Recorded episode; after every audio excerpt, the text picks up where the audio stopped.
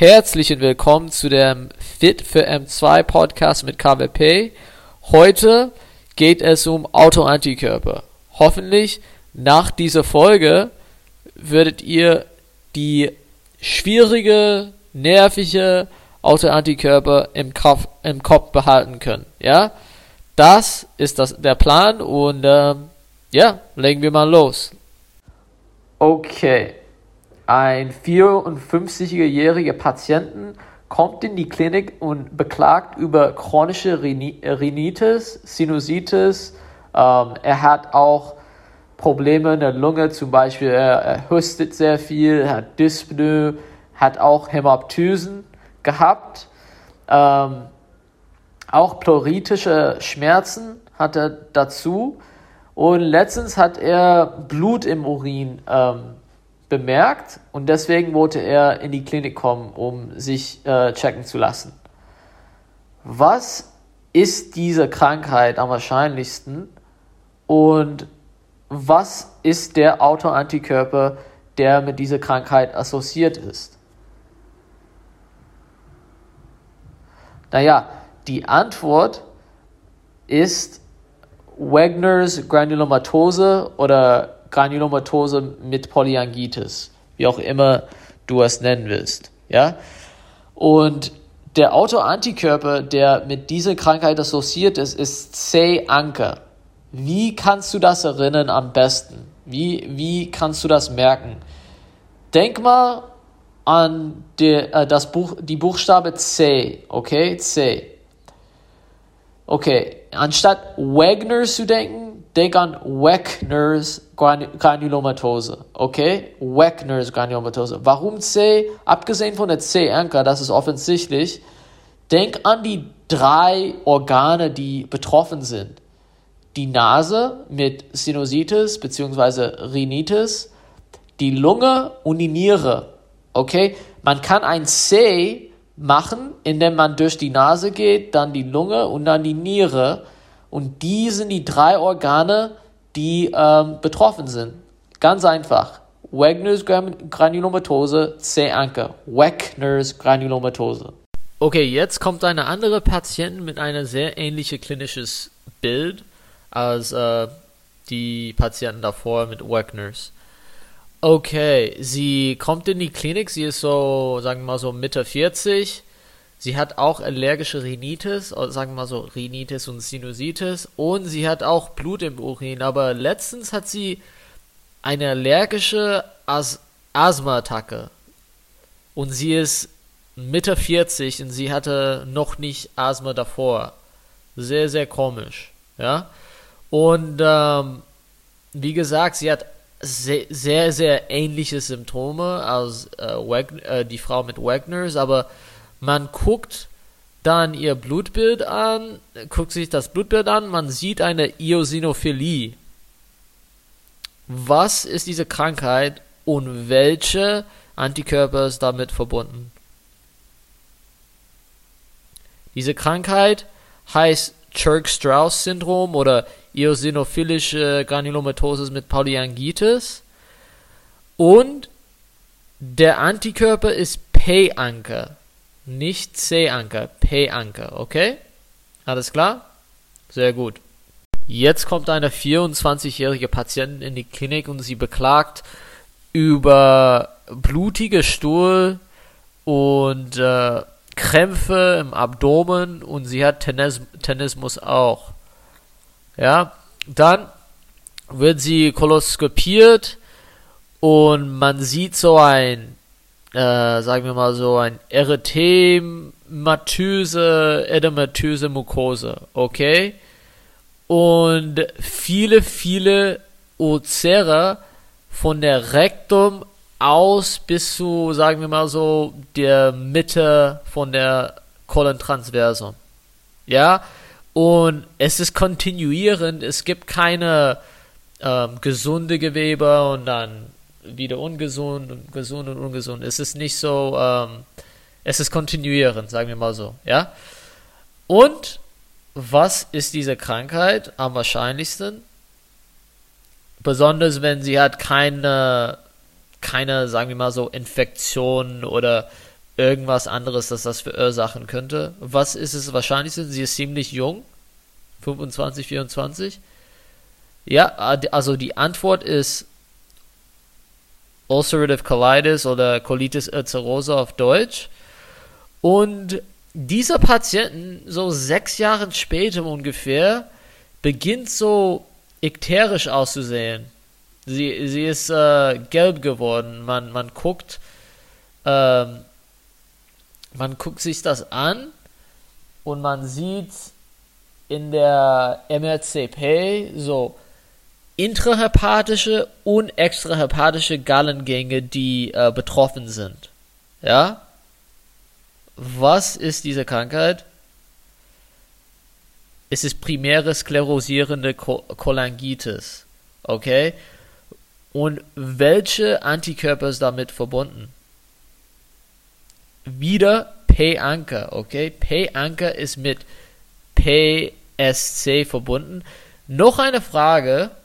Was ist ein Unterschied zwischen PSC und PBC in Bezug auf die Gallengänge, die ähm, affektiert sind?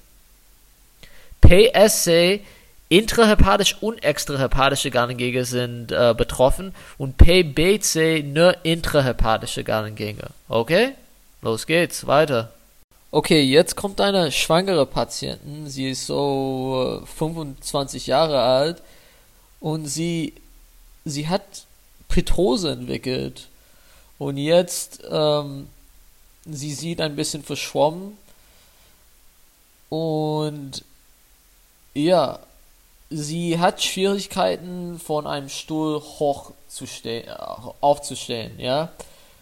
Und wenn sie ein bisschen Pause macht und sich ausruht, dann wird die Symptome besser. Aber sobald sie im Laufe des Tages, wenn sie mehr und mehr ähm, sich anstrengt, dann wird, wird sie immer schwächer. Besonders sind zum Beispiel ihr proximalen ähm, Limbs oder proximal, äh, ihr Arme und Beine, sagen wir mal so, okay? Okay? So, was hat dieser Patient? Tin? Ja, dieser Patient hat Myasthenia gravis, okay? Myasthenia gravis. Warum habe ich gesagt, dass sie schwanger war? Weil es ist assoziiert mit der Schwangerschaft, es ist assoziiert mit Medikamenten, es ist assoziiert mit einer Infektion, es ist assoziiert mit Stress, okay? Es, sie muss nicht unbedingt schwanger sein, um das zu haben, aber es gibt eine Assoziation zwischen denen, okay? Und was für ein Antikörper sieht man? Antipostsynaptische ACE-Rezeptor-Antikörper, okay? Antipostsynaptische ACH-Rezeptoren. Ja? Acetylcholin-Rezeptor Antikörper, sagen wir mal so. Ja, das ist das. Uh. Es kommt eine ältere Patientin zu Ihnen und sie hat ziemlich einen trockenen Mund und ihr Augen sind sehr trocken auch und sie weiß nicht, was los ist, ja. Sie ist auch dazu, äh, dazu deprimiert und sie auch, hat auch Arthritis äh, entwickelt in der letzten Zeit. Ähm, man guckt das Blut, also man macht eine Blutuntersuchung, man sieht, dass die Blutsenkungsgeschwindigkeit äh, erhöht ist. Ja, sie hat auch ein Anämie. Äh, und übrigens, der Schirmer-Test war positiv oder beziehungsweise es zeigt ver verringerte Tränensekretion. Okay? Hm, jetzt, was ist diese Krankheit und welche Antikörper ist mit dieser Krankheit verbunden? Diese Krankheit heißt Sjogren-Syndrom und die Antikörper, die mit dieser Krankheit assoziiert sind, sind SSB oder LA-Antikörper oder SSA bzw. RO-Antikörper. Okay? SSB-La-Antikörper oder SSA-Rho-Antikörper. Die sind beide spezifisch für Sjogren-Syndrom. Okay, jetzt kommt eine 45-jährige Frau in die Klinik und sie beschwert sich über äh, Probleme beim Schlucken. Sie sagte auch, dass ihr die distale Portion ihrer Finger manchmal sehr blass werden, beziehungsweise die Akren sehr blass werden und äh, aber die das die werden normal gefärbt dann später. Also es kommt und es geht. Besonders in der der Kälte passiert sowas bei ihr. Dann man guckt die Farbe des der Haut an und es gibt es gibt diese Telangiekthesen manch, äh, in bestimmten Bereichen äh, auf ihrem Haut. Telangiekthesen, ja. Äh, und ja, dann, dann guckt mal ihr Finger an. Sie ist sehr, sehr, sehr, die, die Haut ist sehr äh, straff gespannt und ver verhärtet. Ähm, ja, die, die, das ist wie ihr Fingern aussehen. Und auch hat sie an die Haut diese kleine weiße, sagen wir mal so, Calcium-Einlagerungen an der, an der Haut, ähm, in der Nähe vom Knie oder ähm, Ellenbogen, man sieht sowas. Okay, jetzt habe ich genug gesagt. Was hat diese Patienten am wahrscheinlichsten und welche Antikörper ist damit verbunden? Sie hat limitierte systemische Sklerose, also beziehungsweise CREST-Syndrom. Welche Antikörper ist mit dieser Krankheit assoziiert? Antizentromiere Antikörper. Äh, es ist wichtig, nicht limitierte systemische Sklerose mit diffuse systemische Sklerose, Sklerose zu, zu verwechseln, okay? Der Verlauf von limitierter systemischer Sklerose ist eher langsam und kontinuierlich, teilweise über Jahre konstant, während diffuse systemische Sklerose ist eher schubweise und rasch progredient, okay? Und die Organe, die befallen sind in limitierte systemische Sklerose, sind normalerweise die Gastrointestinaltrakt und die Lunge. Bei diffuse systemischer Sklerose Dazu äh, sind auch, abgesehen von der Lunge und ähm, Gastrointestinaltrakt, auch Gelenken befallen, das Herz und die Nieren. Und es gibt ein andere Autoimmunantikörper, die assoziiert ist mit diffuse systemische Sklerose. Das ist die Anti-SCL70-Antikörper. Okay? Limitierte systemische Sklerose antizentromiere Antikörper, diffus systemische Sklerose, Anti-SCL70 Antikörper.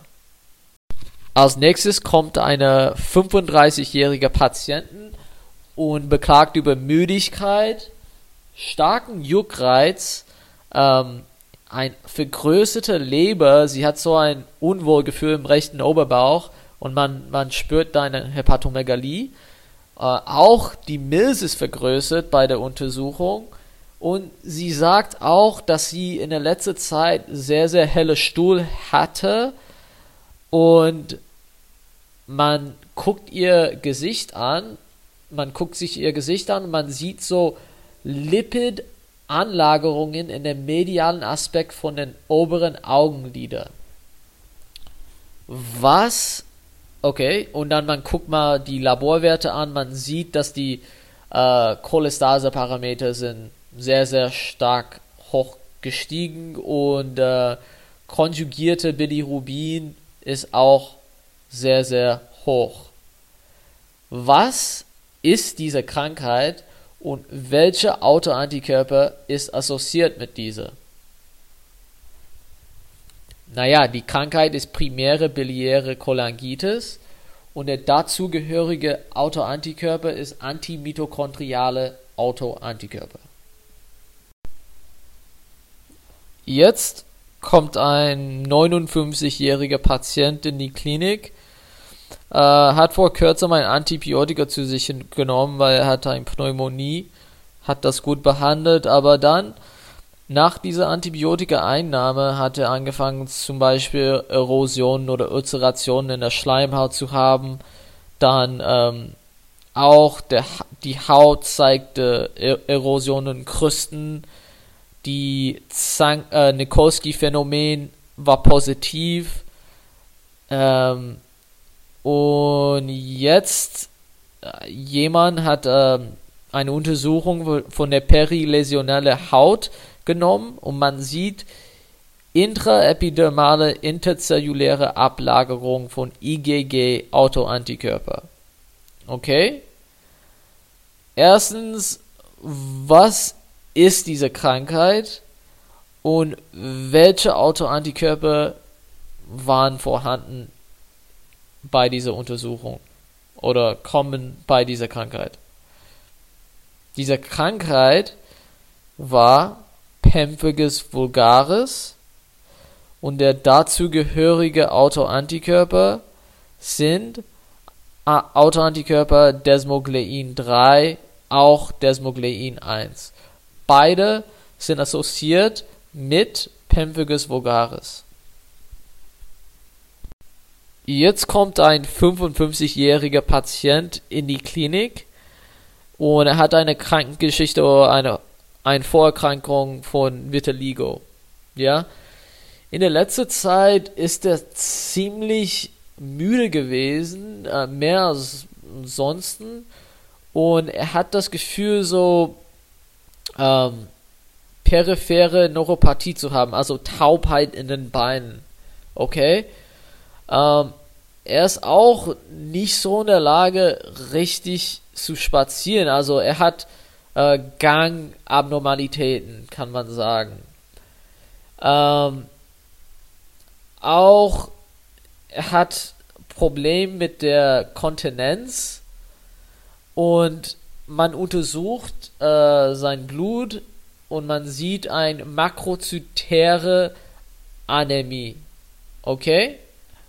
Was ist da passiert jetzt gerade? Was, was hat der Patient?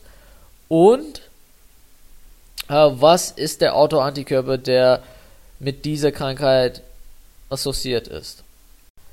Also, dieser Patient hat perniciose Anämie, also die Antikörper, die mit dieser Krankheit assoziiert sind, sind Antiparietalzelle Antikörper und anti-intrinsische Faktor Antikörper.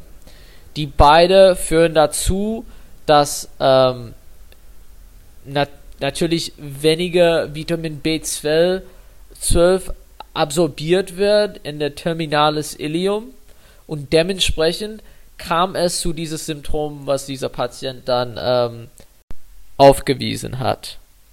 Perniciose Anämie hat eine Assoziation mit Hypothyreoidismus und auch Vitiligo.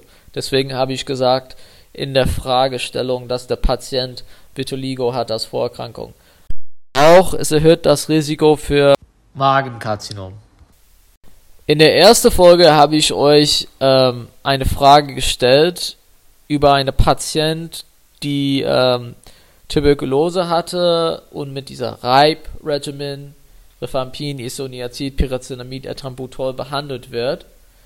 Und äh, dieser Patient im Endeffekt hat Drogen- oder Medikamenten-induzierte Lupus bekommen von der Isoniazid-Einnahme. Ähm, Welche Antikörper ist assoziiert mit Medikamenten-induzierter Lupus? Die Antwort ist Antihiston-Antikörper. Okay? Antihistone-Antikörper. So, jetzt eine 31-jährige Patienten mit äh, Vorerkrankungen von wiederholte Aborte und wiederholte Thrombosen äh, kommt in die Klinik, weil sie noch ein Thrombose entwickelt hat. Ähm, man sollte an eine Krankheit denken, wenn man wiederholte Aborte in der Vergangenheit sieht und auch wiederholte Thrombose oder Thromboembolien in der Vergangenheit sieht. Es gibt eine bestimmte äh, Krankheit, die das verursachen kann und welche Autoantikörper ist mit dieser Krankheit verbunden. Also die Krankheit ist Antiphospholipid-Syndrom. Okay. Und der Autoantikörper, der mit dieser Krankheit verbunden ist, eigentlich gibt es zwei. Antikardiolipin ist eine und der zweite ist Lupus-Antikoagulant. Okay, weiter zum Thema Antiphospholipid-Syndrom. Hier ist ein äh, wichtiger Tipp. Es ist eigentlich ein Thrombogenerative äh, Zustand. Also das heißt, es ist eine Krankheit, die zu äh, Thrombophilie führt, sagen wir mal so, können wir sagen. Aber wenn man die aktivierte PTT-Zeit guckt, was würde man sehen? Was würde man da sehen? Würde man ein prolongierte PTT sehen oder ein verkürzte PTT sehen? Also normalerweise in ein Thrombogenerative Zustand, man sieht ein verkürzte PTT. Warum aber in Antiphospholipid-Syndrom wird eine prolongierte oder eine verlängerte PTT gesehen werden? Lange Rede, kurzer Sinn. Stell dir mal vor, du bist PJler, du nimmst Blut ab, du, mit, du nimmst Blut ab von dieser grünen Röhrchen. Es gibt Citrat da drin. Warum gibt es Citrat da drin? Damit das Blut nicht gerinnt. Warum? Weil es muss erstmal zu Labor gehen, man muss es zentrifugieren, dann nimmt man die Plasma raus und tut diese Plasma in einen anderen äh, Proberöhrchen rein. In diese Proberöhrchen gibt es auch Phospholipide und andere Moleküle, die der Gerinnungskaskade ähm, äh, auslösen. Okay? Jetzt, wenn man Lupus Antikoagulant in diese ähm, äh, Plasma hat, das bindet an diese Phospholipide, okay? Und dann diese Phospholipide können nicht mehr diese äh, Koagulationskaskade für, äh, verursachen oder auslösen. Das heißt, bei ähm, dieser Krankheit, bei Antiphospholipid-Syndrom, die PTT-Zeit wird eigentlich hoch sein, nicht niedrig wie äh, ein äh, thrombophilischer Zustand normalerweise wäre. Okay? Hier ist ein anderer wichtiger Tipp. Okay? Was kann eine PTT-Zeit, was kann zu einer PTT-Zeitverlängerung auch führen? Okay? Natürlich, wenn äh, nicht genug Gerinnungsfaktoren im Blut sind, okay? Und wie kann man das von äh, Antiphospholipid-Syndrom unterscheiden? Man macht diese Mixing Study. Was ist das? Wenn, wenn die APT-Zeit verlängert ist, man mischt dann normale Plasma mit der Plasma von dem Patienten und dann in diesem Fall der APT-Zeit wäre normal es wird, wird nicht mehr erhöht, wenn der Patient hat einen Gerinnungsfaktormangel. Aber wenn man diese Mixing Study macht und diese APT-Zeit immer noch erhöht ist, das spricht für ein Antiphospholipid-Syndrom. Warum? Weil dieser Lupus-Antikoagulant ist immer noch in der Plasma von der Patienten und es bindet immer noch an diese Phospholipide und das verlangsamt, verhindert bzw. verlangsamt diese Auslösung von der Gerinnungskaskade. Ja, und das war es für heute. Ich hoffe, dass es euch gefallen hat und äh, ich wünsche euch einen schönen Tag. Hoffe, hoffe auch, dass ihr was mitgenommen habt. Ja, dann alles gut. Bis zum nächsten Mal. Tschüss.